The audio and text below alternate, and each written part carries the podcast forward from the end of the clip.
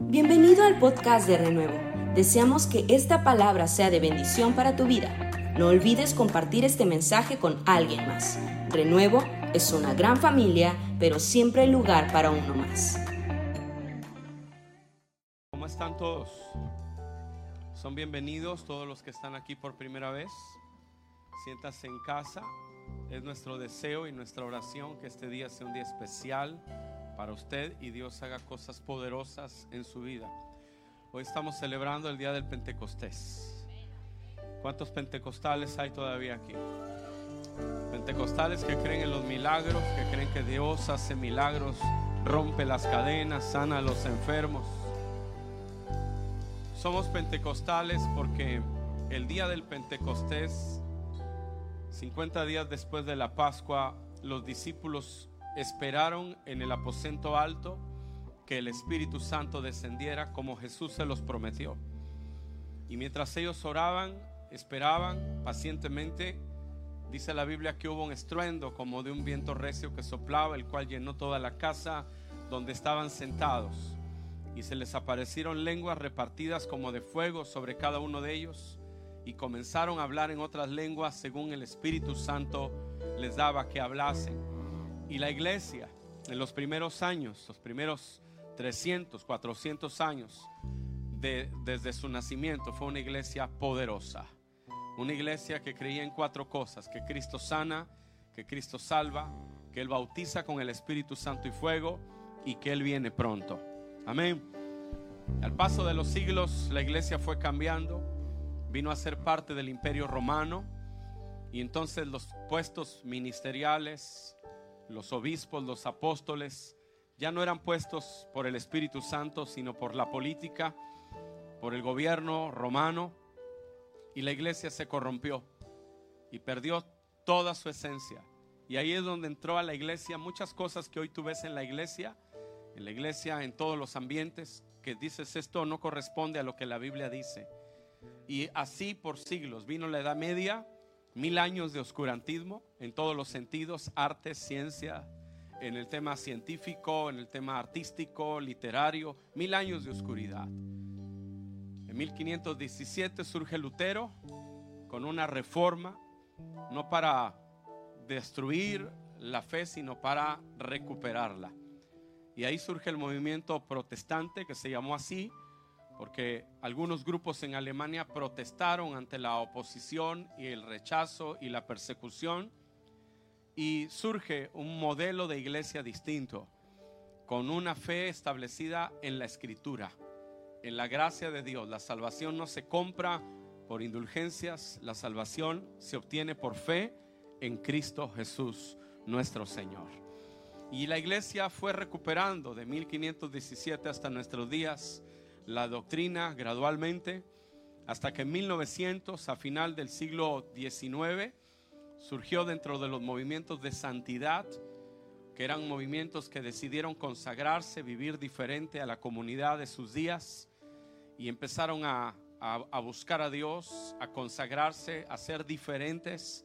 Surgió en los movimientos de santidad un entendimiento de que así como la primera iglesia en Hechos 2 experimentó la llenura del Espíritu Santo con la evidencia de hablar en otras lenguas y que ellos no solo el Espíritu Santo habitaba en ellos como es la perspectiva reformada, sino que el Espíritu Santo los investía de poder, les daba una investidura para que operaran en la unción del Espíritu Santo. Ellos lo empezaron a creer y surgió un instituto bíblico en Topeka, Kansas, y allí, allí hubo un movimiento de búsqueda de un avivamiento y de un nuevo Pentecostés. Entre los alumnos había un hombre negro que vivía bajo las condiciones raciales de sus días, en una clase social desfavorecida, que por no poder entrar a la clase por ser negro, oía la clase del otro lado de la puerta con la puerta entreabierta, William Seymour, que además tenía un ojo lastimado y él no veía con uno de ellos, y en ese ambiente escolar empezaron a hablar sobre la llenura del Espíritu Santo. Ellos empezaron a buscar a Dios y Dios los llenó del Espíritu Santo, la primera persona con la evidencia de hablar en lenguas en la edad moderna registrada fue una señorita de nombre Agnes Osman, que fue llena del Espíritu Santo y empezó a hablar en lenguas en Topeka, Kansas. Y de allí, William Seymour fue invitado a predicar a Los Ángeles, California, para él ser un evangelista, un predicador, pero él había creído en el bautismo del Espíritu Santo. Y en su primer día de campaña en una iglesia histórica, pues habló de eso. Se acabó la campaña ese día, ya no lo recibieron el otro día por el tema que trajo. Entonces se fue a una callecita de nombre Bunny Bra en Los Ángeles y ahí empezaron a hacer cultos. Vino tanta gente que tuvieron que conseguir una bodega vieja, abandonada, en el 312 de Azusa Street, en Los Ángeles, y ahí empezó lo que hoy se conoce como el pentecostalismo moderno, que en 100 años llenó las naciones del mundo con milagros, sanidades, vidas cambiadas, vidas transformadas, porque creía que no solamente el hombre es salvo, sino que el hombre ha sido llamado a ser lleno del poder del Espíritu Santo para operar en una atmósfera de milagros, donde los muertos resucitaran, donde los enfermos sanaran. Y usted debe de saber que eso somos nosotros. Una iglesia que cree en milagros. Todos los cultos de aquel tiempo eran cultos muy estructurados, de esas congregaciones donde no se puede estornudar si no está en el programa. Pero en esas reuniones, entre negros en su mayoría, se oía que decían amén, aleluya, gloria a Dios, amén. Eso no era, aunque ahora es común, no lo era en su tiempo. Empezó en el pentecostalismo. Y por eso nuestras reuniones se caracterizan porque la gente habla fuerte y grita y exalta a Dios y dice aleluya, gloria a Dios. Y en nuestras reuniones se empezó a ver que el Espíritu Santo se movía y alguien se levantaba y decía, tengo una palabra de Dios. Así dice el Espíritu Santo. Hubo tanta revolución que mandaban gente a ver qué pasaba entre los negros del 312 y mandaban a grandes teólogos que cuando salían de allí salían tocados por el poder del Espíritu Santo. Hay muchas historias, historias como la de un gran teólogo de una gran iglesia que tenía una hija en silla de ruedas, pero que tenía una sirvienta que iba allí, una negrita que iba a Azusa. Y cuando ella empezó a ver a esa niña en silla de ruedas, que le habían enseñado que ya Dios no hacía milagros en nuestro tiempo, la negrita se llevó a la niña al servicio sin permiso y cuando regresó, regresó caminando por el poder del Señor. Historias de que llegaban judíos a ver qué pasaba y cuando estaban ahí se levantaba una de esas negritas que no habían estudiado ni ido a la escuela se levantaba, empezaba a orar en lenguas y empezaba a hablar en un hebreo perfecto sobre Jesucristo como el Señor y Salvador y judíos se entregaban al Señor.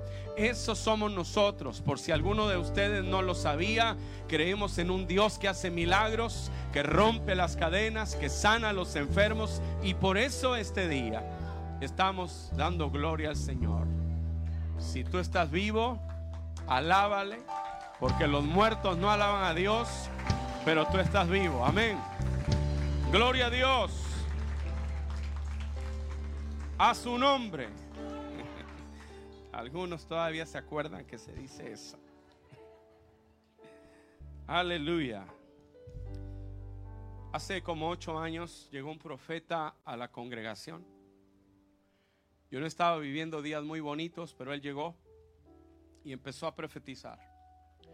Y este hombre dijo, Dios va a hacer esto, esto, esto en tu vida. Van a venir cambios en tu vida así, así. Dios va a restaurar cosas, Dios va a hacer milagros. Él es un profeta. Tú lo ves y no parece profeta, pero cuando ya lo tratas, dice este hombre, parece que trae un rayo X. Y dijo, y Dios te va a dar a ti una empresa en algún momento de tu vida. Y eso lo va a usar Dios para el ministerio. Y ahí quedó. Pero yo creí esa palabra. Nunca la he olvidado, siempre la he tenido en mi corazón guardada, así como María, que guardaba las cosas en su corazón. Y hace como unos tres meses hablé con un amigo en Texas le suministro, empresario muy exitoso. hablamos, hablamos de negocios, de proyectos, pero es como cuando tú dices, ¿cómo será esto? ¿no? ¿Cómo lo podrás hacer? Porque no tengo la menor idea de cómo ocurra.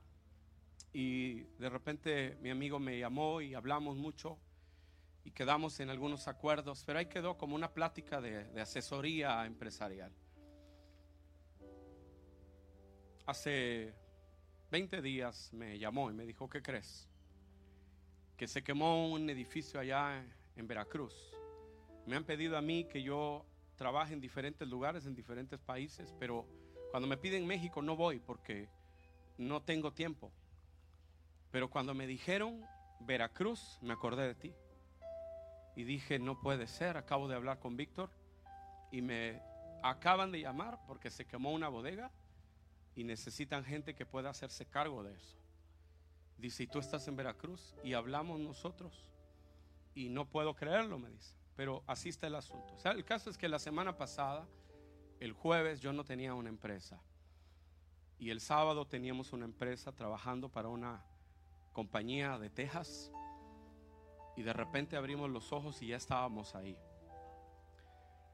No trabajamos para una empresa aquí, sino una empresa americana y de repente, de un momento a otro surgió, yo estaba en mi retiro, feliz de la vida, así que ha tenido que cambiar mucho todo esto. Pero pensando un poco en el tema de hoy, en el tema también de un retiro, escribir un libro y de vivir la vida como cualquier persona. Porque a veces pensamos que necesitamos ser pastores para poder consagrarnos para poder buscar a Dios. Así que a las 5 de la mañana suena mi despertador y ese es mi tiempo con Dios. Ese es mi tiempo para hablar con papá. Y de ahí me levanto y me voy, regreso hasta las 5 de la tarde. Como no estoy en un formato normal, puedo salir y entrar y hacer cosas. Y he estado atendiendo a los hermanos de renuevo, sentándome con ellos, ministrándoles en cafés, atendiéndolos y he atendido juntas de trabajo después de la reunión y fui a la reunión de asambleas de Dios y por cierto, gracias por sus oraciones. Este día de ayer ellos me dieron la clasificación más alta que se puede dar, que era algo que estaba una, una asignatura inconclusa que Dios me permite concretar y todo para la gloria del Señor, pero empecé a ver a Dios moverse en otra forma porque los planes de Dios son perfectos y porque Dios quiere hacer algo en esta casa y lo quiere hacer en nosotros, contigo, porque para lo que Dios quiere hacer, Él nos va a dar para hacerlo y nos va a suplir a todos aquello que necesitamos, porque Dios nunca olvida sus promesas. Y el avivamiento no solo se manifiesta en que te toque y caigas al piso, sino en que Dios te levanta, te restaura y te prospera. Yo quiero que levante sus manos ahora y diga, Dios, yo creo. Vamos, póngase de pie un momentito y diga, Señor, yo creo en lo que tú has hablado para mí. Porque la Biblia dice, creer a sus profetas y seréis prosperados. Y aunque han pasado muchas cosas y algunos hemos oído tantos videos de YouTube descalificando a los pentecostales y a los que Dios les habla, yo le vengo a decir que el Dios que tenemos no está mudo el Dios que tenemos habla y cuando Él habla, Él cumple lo que Él promete. Levante sus manos y diga, yo recibo aquello que tú has planeado hacer para mí. Yo recibo, Señor, todo lo que tú me has dicho que tú vas a hacer. Señor, hoy pongo mis ojos más alto que las circunstancias. Pongo mis ojos por arriba de los montes, porque mi socorro viene de Jehová, que hizo los cielos y la tierra. Lo que tú dijiste, tú lo vas a hacer. Lo que tú hablaste, tú lo vas a hacer, Señor, en mis hijos y en los hijos de mis hijos. Se verá tu gloria. Vamos, levanta tus manos y adora a Dios ahora. Dale una alabanza. Dale alabanza. Abre tus labios. Te adoramos, Señor. Te adoramos,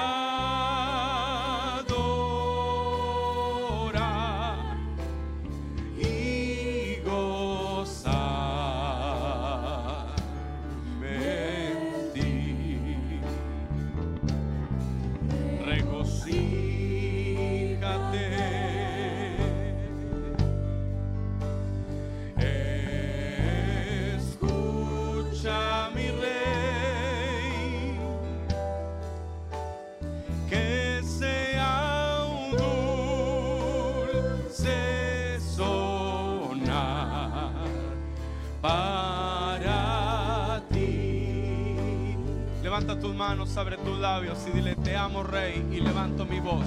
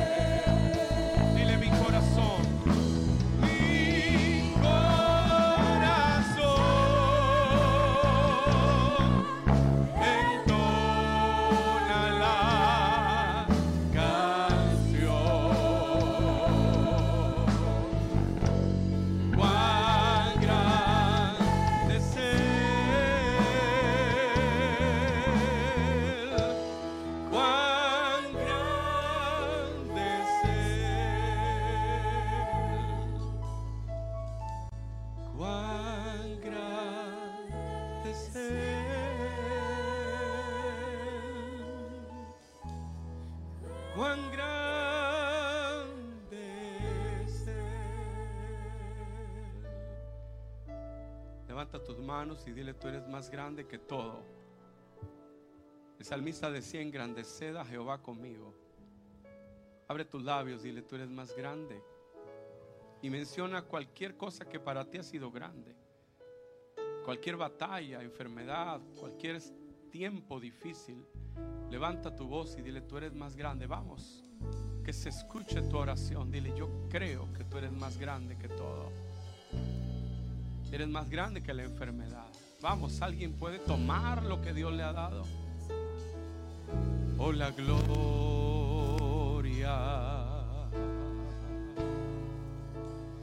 de tu presencia.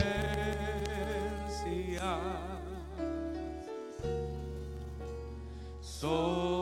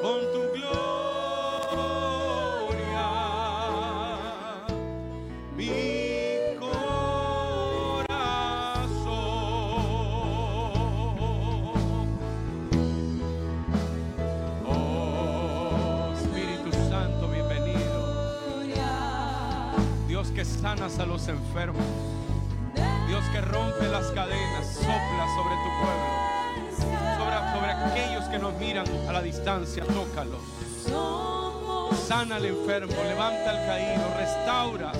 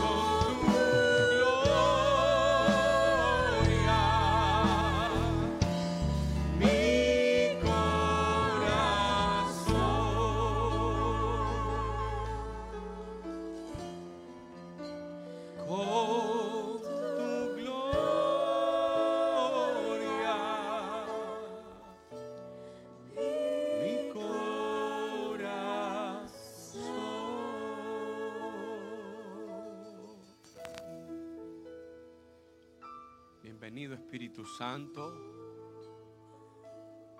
Este es tu lugar, esta es tu casa. Tú eres soberano para hacer lo que tú quieras hacer. Llena esta casa de tu gloria, Señor.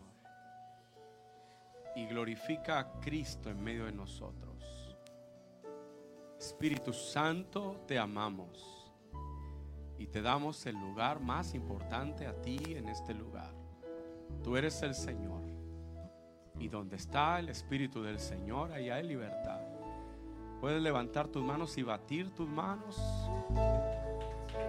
Batir las manos en el santuario y bendecir al Señor. Aleluya. Dile, eres bienvenido, Señor. Eres bienvenido. Aleluya.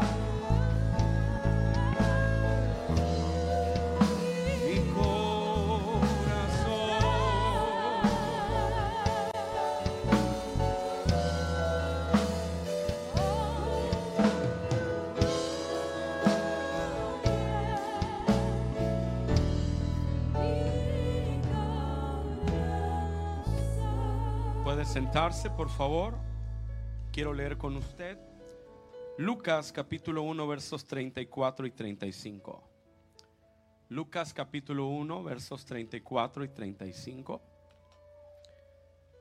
Es un pasaje que tiene que ver con la anunciación hecha a María.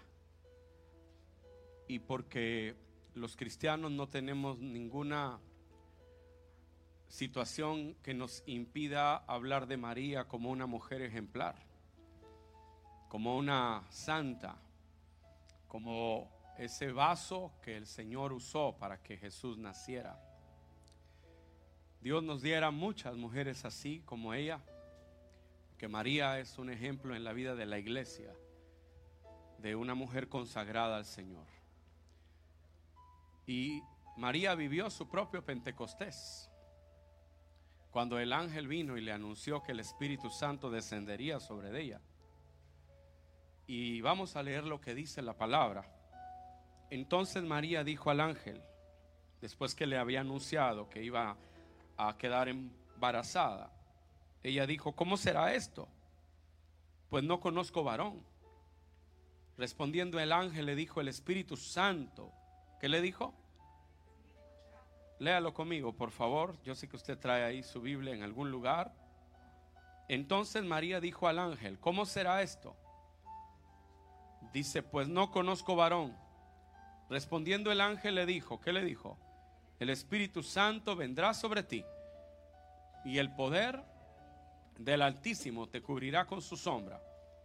Por lo cual también el santo ser que nacerá será llamado Hijo de Dios. Aleluya.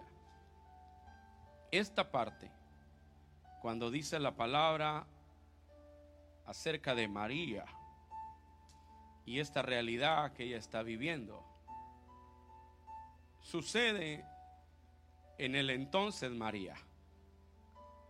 El entonces María es el entonces de una vida normal. El entonces de una jovencita de aproximadamente 15 años, que está desposada, es decir, ya ha dado su palabra que se va a casar. Y desde la perspectiva judía, ese compromiso no se debía romper. Era un compromiso de matrimonio. No vivían juntos, pero era como si ya fueran esposos. Una joven que se va a casar. ¿Cuántas personas saben aquí lo que es que te pidan la mano? ¿Cuántas personas saben aquí lo que es que estén preparando tu boda? Que están preparando los arreglos. Que tú ves a la gente toda apurada. ¿Sí? Que tú ves que todo el mundo está pensando en que el vestido, la comida. ¿Sabe eso? Interesante, ¿no? Y todo el mundo anda apurado, que si el salón, que las flores, que la ropa, que qué se va a poner el papá, que qué se va a poner la mamá. ¿A alguien le gustaría que una vez que ya tiene armada su boda se la echen a perder? Que una vez que ya tiene todas las invitaciones puestas en las casas, de repente te digan que ya no va a haber boda, ya no va a haber fiesta. Ese entonces María es el entonces de la María a la que todo su festejo se arruinó. Porque ahora ella antes de llegar a ese día en que se va a casar, está embarazada de una manera sobrenatural. Porque el ángel dijo, el Espíritu Santo vendrá sobre ti. Diga conmigo, el Espíritu Santo vendrá sobre ti. Eso entra en la normalidad de una joven, de una persona. Vayamos y pensemos ahora en la normalidad tuya, la normalidad de tu vida diaria. ¿Qué hiciste ayer? ¿Qué hiciste esta semana? ¿Cómo empiezas tus días? Si te pudiéramos mirar desde el cielo, ¿qué miraríamos? ¿Cómo te levantas? Cansada. O despertando después de 10 minutos. Corres, te bañas, preparas café, sales al trabajo. Si te pudiera mirar desde el cielo, ¿qué miraría? Y te cansas. Y para muchos eres grande, para otros no eres nadie. Vas y vienes. Nadie sabe lo que traes en la bolsa. ¿Cuánto dinero tienes en el banco? Si es que tienes banco. ¿Cómo está tu vida? ¿Cómo caminas por la vida? ¿Cuáles son tus sueños? ¿Qué cosas estás esperando? ¿Qué anhelas? ¿Qué sucede alrededor tuyo? ¿Cuáles son las cosas que no has podido lograr? Los sueños que se derrumbaron o los que están inconclusos. ¿Qué hay en tu corazón cada día? El entonces de María. Entonces María. Allí, en la vida normal, en la vida de cualquier persona, que día a día se levanta, va al trabajo, regresa, que algunos no saben qué haces el domingo. No saben que tocas un piano o que tocas una batería. No saben que lees la Biblia. No saben que amas a Dios. No saben que oras. Tú eres a lo mejor un simple ciudadano, un simple empleado, un comerciante. No sé. Pero en lo que quiero decirte hoy es que para María, en esa normalidad, descendió el Espíritu Santo. Porque tú necesitas al Espíritu Santo en tu normalidad. El Espíritu Santo no es algo que tú solo necesites en un culto de domingo. El Espíritu Santo no es una experiencia bonita que sucede dentro de las cuatro paredes. Él planeó que no, no lo conocieras en un templo, que lo conocieras en la vida, que lo conocieras en la vida laboral, en la vida familiar, en la crianza de los hijos, en el rol de hijo, en el rol de padre. Algunos hemos dejado al Espíritu Santo en las cuatro paredes de los templos, pero este pasaje nos deja ver a Dios interviniendo en la vida cotidiana de una joven que está a punto de casarse. Y le cambió la vida, diga conmigo, le cambió la vida. Le cambió la vida de su normalidad a la vida sobrenatural. La vida de José cambió a una vida sobrenatural. Cuando ellos van a Belén, para empadronarse. Cuando María da luz y tienen que ir al templo a purificarse, la Biblia no nos da a nosotros evidencias de que ellos son gente próspera. Ellos ofrecieron, por ejemplo, el sacrificio más económico, el que se ofrecen los pobres, unos palominos. Ellos no ofrecieron un becerro ni un cordero. Ellos ofrecieron el sacrificio más económico que podía ofrecer una familia de escasos recursos. En ese momento, José y María no les está yendo bien. Como dijéramos nosotros, andan de bajada. Pero Dios está interviniendo a favor de ellos. No están en su mejor momento, pero Dios tiene un plan para ellos. ¿Alguien me está escuchando en esta hora? Dios tiene un plan para nosotros y ese plan no lo va a realizar sin la persona del Espíritu Santo. Porque todo lo que Dios hace, lo hace a través del poder del Espíritu Santo. Y creó Dios los cielos y la tierra y la tierra estaba desordenada y vacía. Pero ahí en ese desorden el Espíritu Santo estaba. Porque Él puede ordenar el desorden que hay en nuestros corazones. Él hace todo lo que hace Dios, lo hace a través de la persona del Espíritu Santo. Y el Espíritu de Dios se movía, incubaba sobre la faz de las aguas aquello que luego la palabra de Dios activó. El Espíritu Santo es la persona de la Trinidad que incuba aquello que la palabra de Dios va a traer a la creación.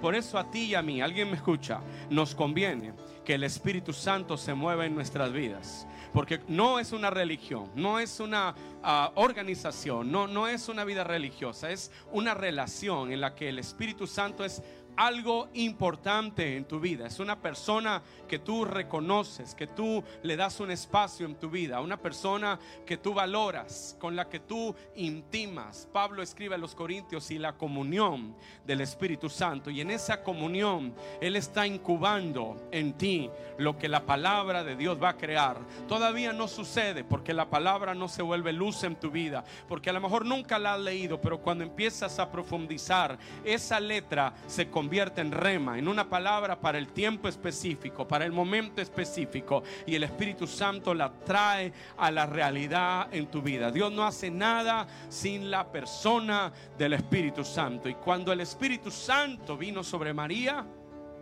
en su normalidad, en la normalidad en la que Él quiere moverse en ti y en mí, diga conmigo en mi normalidad. Allí, en las actividades que tú haces, Allí el Espíritu Santo quiere revolucionar tu vida, revolucionar tu historia. Algunos de nosotros no lo entendemos así porque hemos sido más educados a vivir dentro de un contexto de templo, de iglesia. Pero en el concepto de iglesia, de ese edificio con dos torres y campanas, no de la eclesía que vive en la ciudad, que va y viene de las empresas, que se mueve en la, escuela, que va, estudia, regresa, pero que el Espíritu Santo está sobre ellos. En esa normalidad es donde María tuvo un impacto de parte del Señor. Así como dice la Biblia con Gedeón, y el Espíritu de Jehová vino sobre Gedeón. Así dice, el Espíritu Santo vendrá sobre ti. Así como sucedió con Saúl en 1 de Samuel 11:6, donde dice, al oír Saúl estas palabras, el Espíritu de Dios vino sobre él con poder y él se encendió en ira en gran manera. Así como el Antiguo Testamento lo menciona, y el Espíritu de Jehová vino sobre esta persona. Así, así sucede con María. El Espíritu Santo vendrá sobre ti. Primero de Samuel 16:13. Y Samuel tomó el cuerno de aceite y lo ungió en medio de sus hermanos y desde aquel día en adelante el Espíritu de Jehová vino sobre David. Así como el Espíritu Santo vino sobre David y se volvió un guerrero y tuvo una unción de profeta y una unción de rey. ¿Por qué? Era un chamaco de los mandados. No fue invitado a la fiesta cuando el profeta vino. Era el niño de los mandados. Pero el Espíritu de Jehová vino sobre él. Así en la vida de María, así en la vida de la iglesia primitiva. Era un grupo de apóstoles, de discípulos, todos temerosos, habían, habían crucificado a su maestro, pero de repente vino del cielo un estruendo como de un viento recio que soplaba, el cual llenó toda la casa en donde estaban sentados y se les aparecieron lenguas repartidas como de fuego que se asentaron sobre cada uno de ellos. Eso pasó y ellos dejaron de ser discípulos temerosos atemorizados por la persecución, se levantaron y enfrentaron al imperio más cruento sobre la faz de la tierra y lograron vencerlo porque no es con espada ni con ejército, sino con el Espíritu Santo. Y tú necesitas al Espíritu Santo en tu vida, en tu normalidad, en tu caminar hacia el trabajo, en tu vida en la casa, en el enfrentar las deudas, los problemas, las dificultades. No podemos vivirla de otra forma porque cuando Él suelta palabra es el Espíritu Santo el que produce el milagro de que se ha creado aquello que Dios ya pensó en su mente. Por eso la iglesia necesita al Espíritu Santo entre nosotros. Así era en el Antiguo Testamento. Y el Espíritu Santo vino sobre Sansón y arrancó las puertas de la ciudad de los filisteos. Pero Joel dijo en el capítulo 2 de, su, de ese libro, en los postreros días, dice Dios, derramaré de mi espíritu ahora no solo sobre Sansón, sobre Gedeón, sobre Saúl, sobre David, ahora derramaré mi espíritu, esto es milagroso, sobre toda carne, sobre toda carne. Levanta tu mano y dile, eso soy yo, sobre toda carne, y profetizarán vuestros hijos. Amén. ¿Alguien le emociona eso? Y tus hijos serán profetas, y tus hijas serán profetas, y aún sobre los siervos, o sea, sobre lo más bajo en la estructura socioeconómica de una sociedad, aún en ellos derramaré de mi espíritu. El esclavo se convertirá en profeta. Alguien diga amén. El que está hasta el último rincón de la, del nivel socioeconómico, sobre él mi espíritu descenderá y yo lo levantaré. Y no, tus hijos no serán arrastrados por el sistema de este mundo. El Dios Todopoderoso dice sobre de ellos, mi Espíritu Santo vendrá con poder. Alabado sea el nombre del Señor. Esa es la vida de la iglesia. Porque el Pentecostés tiene un impacto en la normalidad. Pero también el Pentecostés tiene un impacto en los límites. Ella dijo, ¿y cómo será esto? Diga conmigo, ¿cómo será esto? Pero dígalo así como que usted de verdad no sabe. ¿Cómo será esto? Amén. ¿Se ha preguntado alguna vez y cómo será esto? ¿Cómo Dios va a desenredar este tallarín de mi vida? ¿Se ha preguntado cómo Dios le va a hacer para esto funcionar? ¿Se ha preguntado cómo será que mi familia, mis hijos, mi corazón, el Dios que dijo que me llamó, que tiene un ministerio para mí, cómo será esto? Hubo una época no muy lejana en mi vida en la que yo le preguntaba a Dios, ¿cómo será esto? Y cuando lo pensaba, cuando acariciaba la idea de un milagro así, preguntaba en mi espíritu, ¿cómo será esto? Y hay preguntas en nuestros corazones que se quedan en el ¿cómo será esto? Porque es un ¿cómo será esto? que es una, un grito, un clamor de la necesidad que estás viviendo. Es un clamor que le dice a Dios, mira la condición en la que estoy. Ella dijo, ¿cómo será esto? Porque yo no, todavía no he estado con ningún varón, soy una virgen. Y la respuesta del ángel tiene dos etapas. La primera cuando inmediatamente responde y la segunda cuando le explica lo que ha respondido. Primero dice, el Espíritu Santo vendrá sobre ti. Y la segunda cosa que dice, porque nada hay imposible para Dios.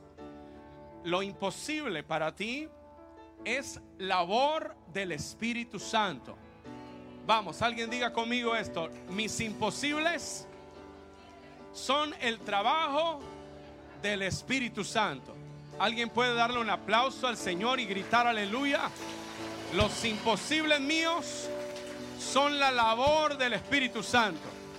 No sé qué necesitas, qué problema es el que está enfrente, cómo está tu corazón, cuántas barreras hay en tu vida qué cosas tú no puedes resolver, pero la respuesta del ángel es la misma respuesta para ti en esta hora. El Espíritu Santo vendrá sobre ti porque nada hay imposible para Dios. No necesita más dinero, no es su problema un asunto meramente de comunicación, no es su problema un asunto laboral, no es un problema un asunto matrimonial. Lo que usted y yo necesitamos es que el Espíritu Espíritu Santo descienda, porque cuando el Espíritu Santo desciende, Él trae a la luz lo que Dios ha hablado en sus labios. Y los labios de Dios tienen poder para crear aquello que tú no puedes, solo una palabra. El leproso dijo, si quieres, puedes limpiarme. Si quieres, puedes limpiarme. El centurión dijo, di la palabra y mi siervo sanará porque yo soy hombre de autoridad. Y le digo a este que vaya y va. Y le digo a este que venga y viene.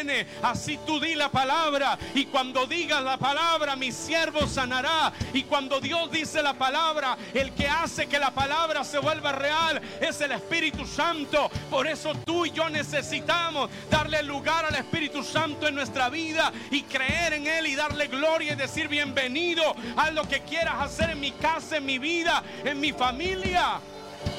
La respuesta para ti, para mí, es el Espíritu Santo vendrá sobre ti. El mejor terapeuta es el Espíritu Santo. Si alguien sabe lo que es depresión, ansiedad, usted puede identificarse conmigo en esta noche, en esta, en esta mañana. Porque yo sé lo que es estar en ese estado alterado de conciencia.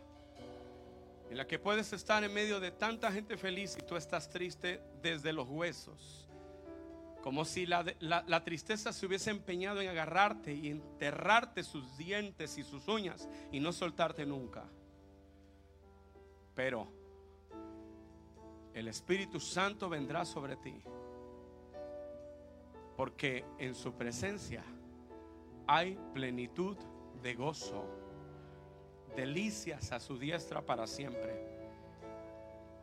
Y cuando el Espíritu Santo desciende, dice el salmista, tú aumentarás mis fuerzas como las del búfalo, seré ungido con aceite fresco. Y el profeta dice, ¿cómo te ungió Dios? Con óleo de gozo, más que a tus compañeros. Sí hay un óleo de gozo, aunque algunos digan que no. Y es un óleo, una impartición del Espíritu Santo que tiene que ver con gozo. No, no, me, no me critique a, alguien que Dios lo toque así. Deje que Dios lo toque, porque usted no sabe lo que trae dentro. Tuvimos un, un retiro hace muchos años y una mujer muy linda, muy fina, muy educada, muy hermosa, no se despeinaba. Se veía tan linda, se veía siempre tan atenta, tan hermosa, pero traía dentro un problema depresivo grave y una crisis grandísima que no decía, pero vivía. Y cuando la llevamos al retiro y el Espíritu Santo la tocó, ella no lloró, ni brincó, ni saltó, ella empezó a reír, y a reír, y a reír, y a reír. Y cualquiera puede decir está loca, pero los que sabíamos de dónde venía y lo que estaba viviendo, sabíamos que el gozo, no de la tierra, el gozo de Jehová es nuestra fortaleza. Ese es el Espíritu Santo. Y más le vale que no lo juzgue ni lo critique, porque Él es el Señor. Y donde está el Espíritu del Señor hay libertad. Alguien dijo, los, sal, los altos no, no salvan.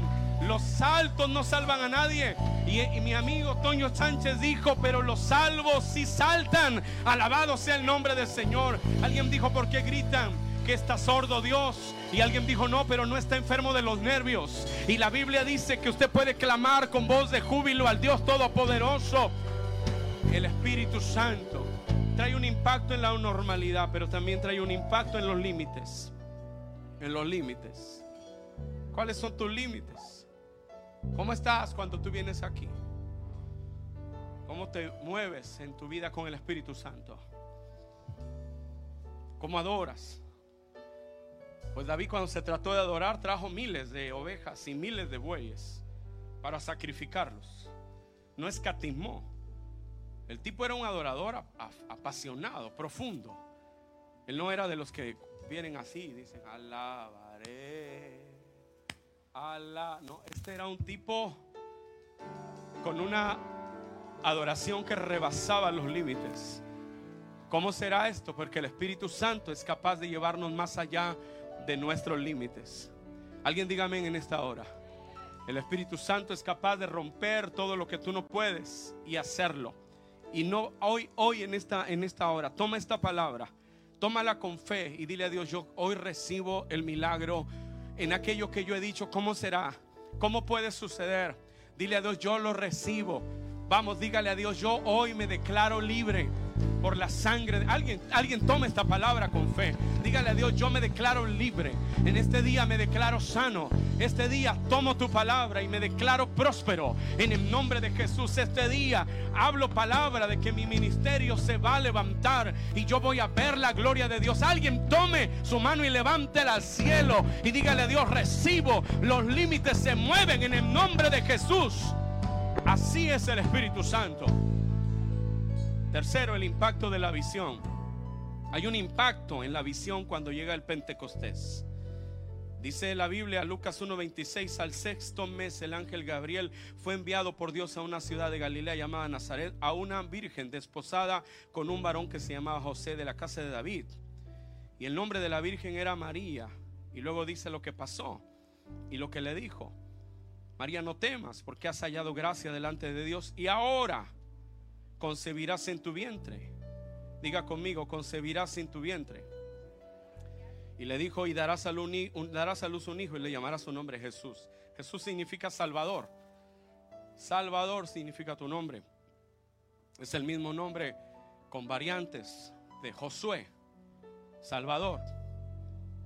Llamarás su nombre Jesús. Cuando el Espíritu Santo viene, Él hace que concibas en tu vientre espiritual lo que Dios quiere que ocurra en la tierra. Eso que concibes en tu vientre espiritual puede ser un ministerio, pero puede ser también un proyecto de negocios, puede ser un proyecto educativo, puede ser la visión para tus hijos, porque los primeros que deben de saber lo que Dios tiene para los hijos son los padres. Y el modelo en este pasaje es que María supo lo que ella iba a dar a luz.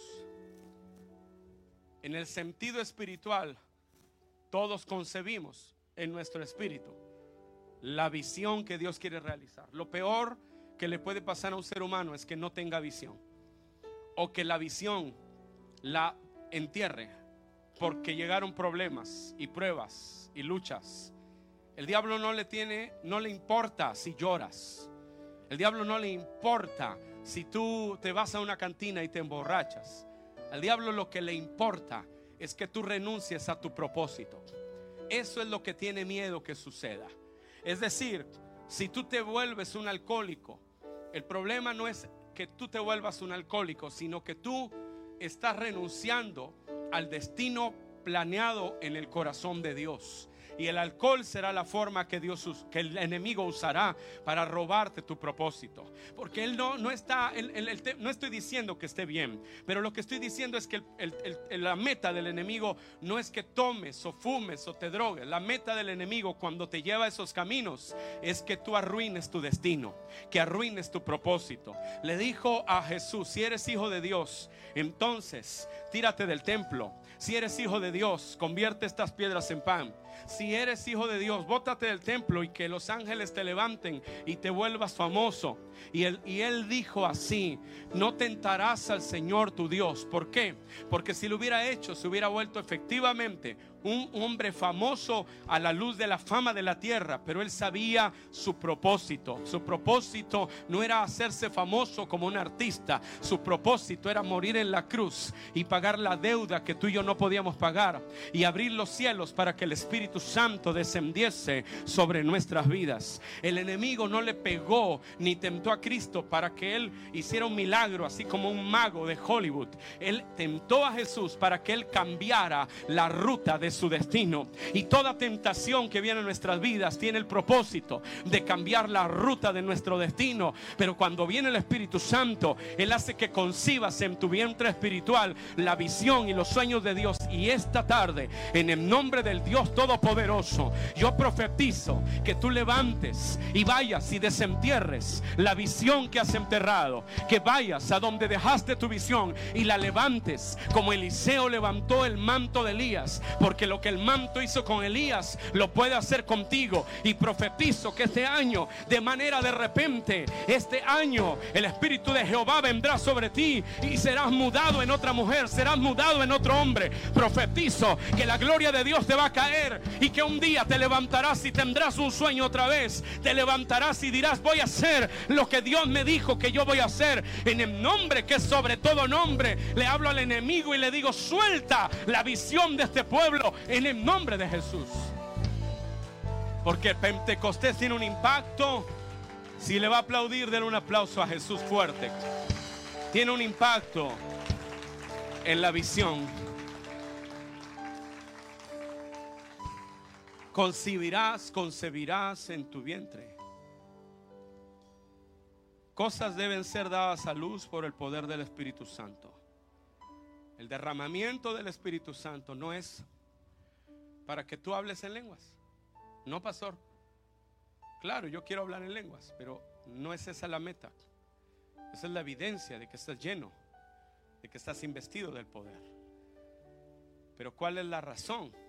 De la unción en tu vida, que tú cumplas la visión que Dios te ha dado. Jesús se levantó, 400 años de silencio había habido en Israel, 400 años de silencio. Y cuando volvió a hablar fue cuando Jesús se levantó en la sinagoga de Nazaret, abrió el libro del profeta Isaías y dijo, el Espíritu de Jehová, el Señor, está sobre mí. Por cuanto me ha ungido. ¿Para qué me ungió? ¿Para qué me ungió? Para dar buenas nuevas a los pobres para sanar a los quebrantados de corazón, para libertar a los cautivos. Se te van a abrir las naciones. Tú vas a llegar a muchos aeropuertos. Escucha esta palabra, hija. Tú vas a tener un pasaporte lleno de sellos que no vas a tener lugar donde le puedan poner otro sello más. Porque Dios te va a abrir puertas a las naciones para que tú sirvas al Señor. Todo este tiempo ha sido un entrenamiento de lo que Dios va a hacer en tu casa y en tu vida. Y lo que tú le pides a Dios, cuando tú miras tu vida, tu entorno y tú le pides a Dios cosas, Él las tiene guardadas en su corazón y Él las va a hacer una a una sobre tu vida. Alabado sea el nombre del Señor. Levanta tus manos y dile a Dios, yo recibo tu palabra. Escucha en esta hora, mi hermano, escucha en esta hora, cuando Dios va a hacer algo en nuestras vidas y Él impacta nuestras vidas lo hace para llevar nuestra vida a cumplir una visión. Si tú no estás llevando a cabo la visión, Tú necesitas urgentemente una investidura del poder del Espíritu Santo. No es que no tengo dinero, no ese es el problema.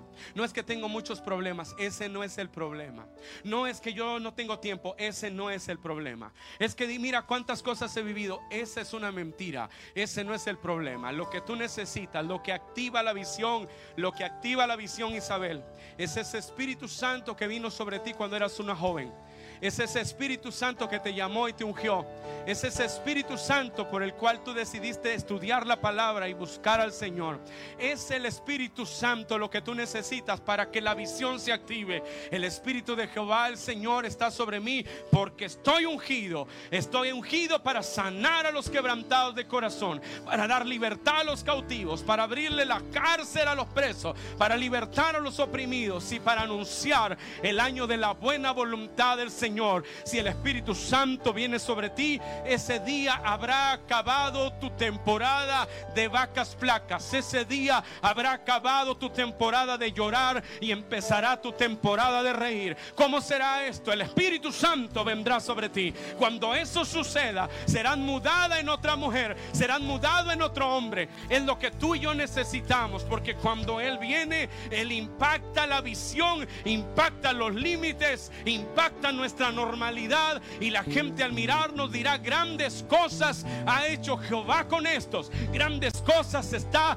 haciendo Jehová con ellos. Esta tarde dile al Espíritu de Dios, ven sobre mí, yo te anhelo más que nada en mi vida, yo me he descuidado de ti, me he soltado de ti, yo he descuidado mi amistad contigo, pero hoy corro ante ti, corro a la voz de mi amado, vengo a mi amado y lo abrazo y quiero correr entre delirios con Él. Quiero entrar a la cámara del novio y llenarme de sus delicados perfumes. Quiero entrar a la cámara del novio donde Él pone su mano izquierda sobre mi cabeza, abajo de mi cabeza y con su derecha me abraza.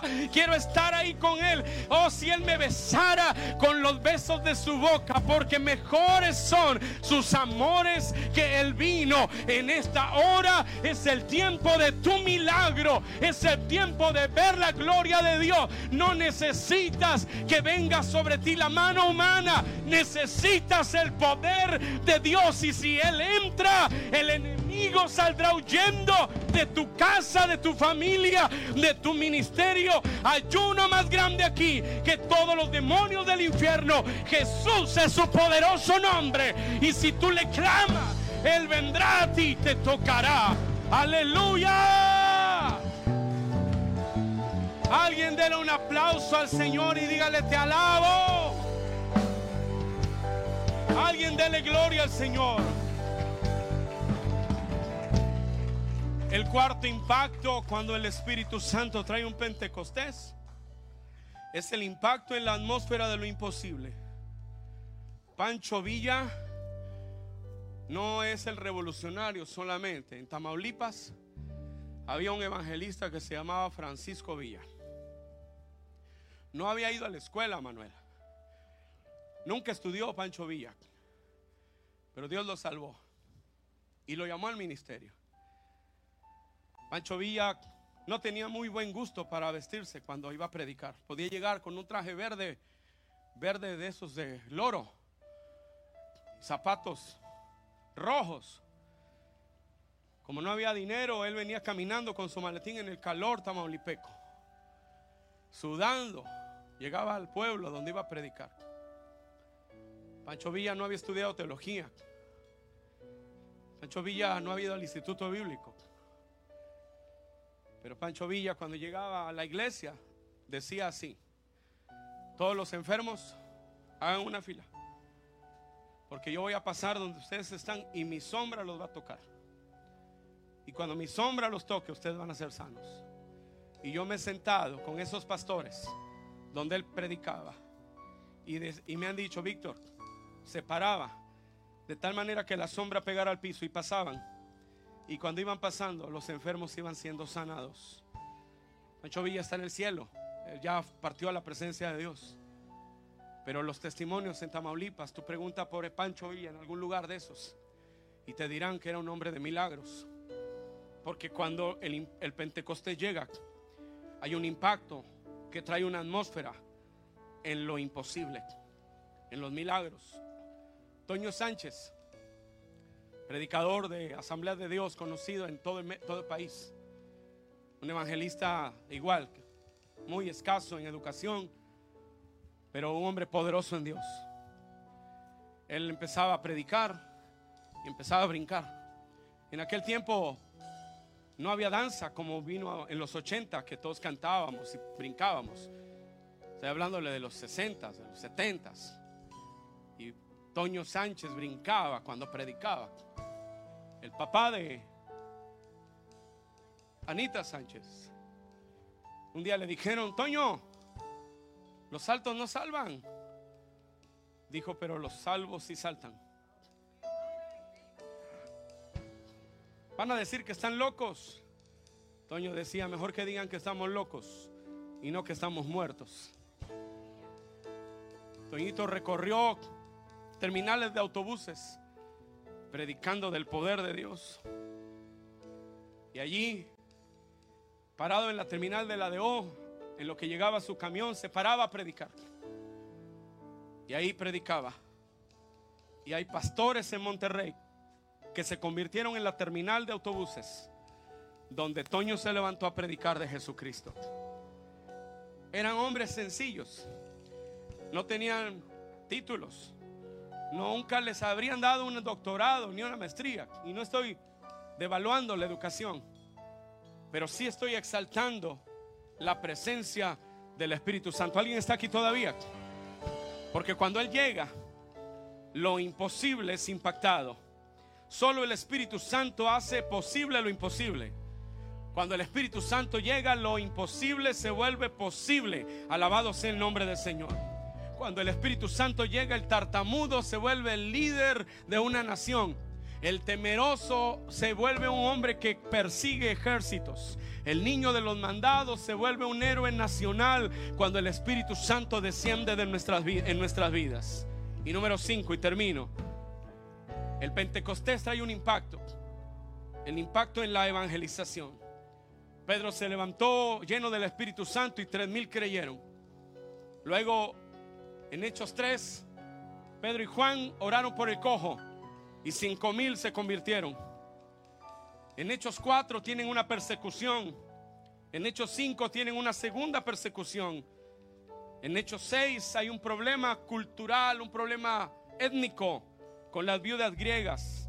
La respuesta fue busquen hombres llenos del Espíritu Santo para servir las mesas. Los conflictos étnicos, culturales en la iglesia y de evangelización los resolvió el Espíritu Santo. Fueron a Samaria, una, una raza mestiza, que no eran judíos puros, como nosotros, los mexicanos, que somos negros, africanos, españoles, de algún otro lugar de Europa, árabes, judíos, aquí estamos.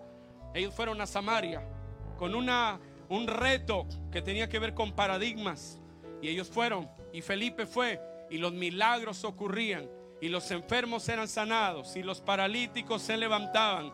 En Hechos 8 hay un problema que tiene que ver con ah, la persecución una vez más. Hasta el Hechos 10 surge Esteban y surge Pablo.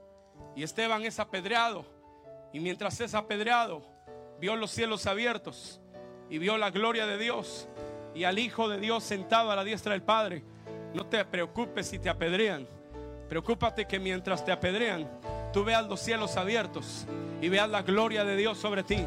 Aunque no te quieran, si la gloria de Dios está sobre ti, lo demás va a llegar.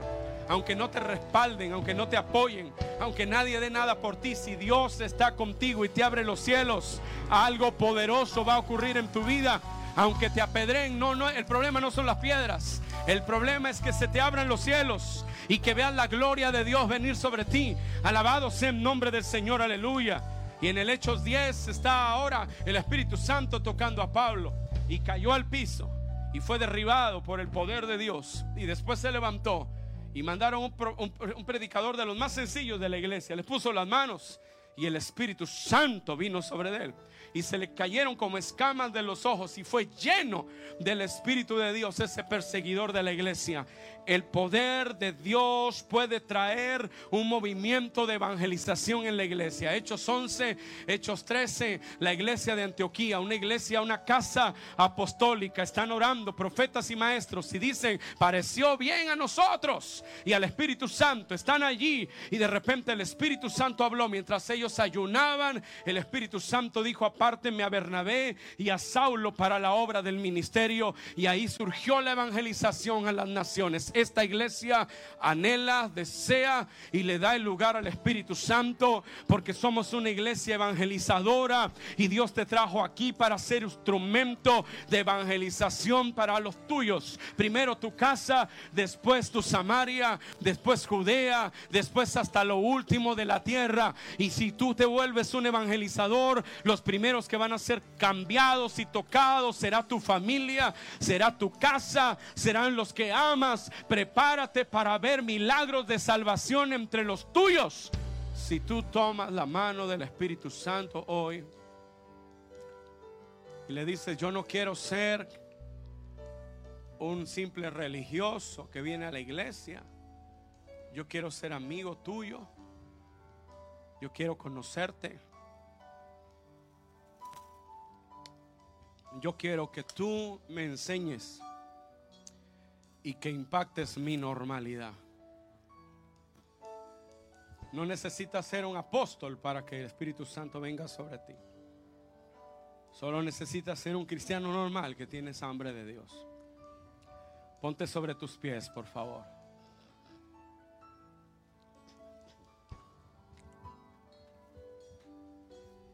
Elí, cuando Caín mató a su hermano, Dice la Biblia que anduvo errante. Tan errante que tuvo miedo de que alguien lo matara. Porque una de las cosas que el enemigo busca hacer es que perdamos el horizonte, perdamos la guía. La Biblia dice, y todo lo que no proviene de fe es pecado.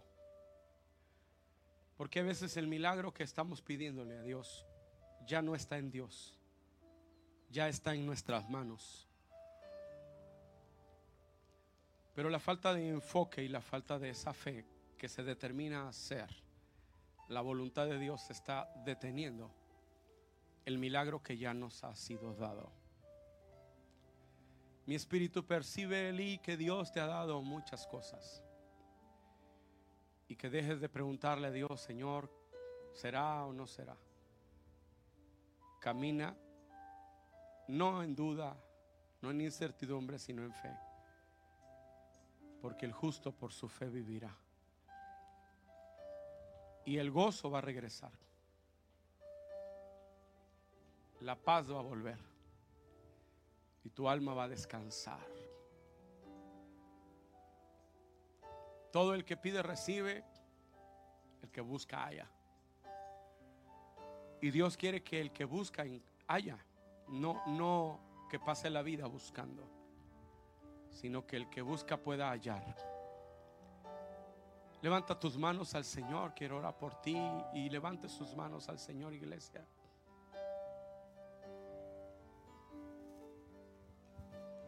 El Espíritu Santo está aquí. Gracias por quedarte con nosotros hasta el final de este mensaje. Te esperamos en nuestro próximo podcast. Renuevo es una gran familia, pero siempre hay lugar para uno más. Bendiciones.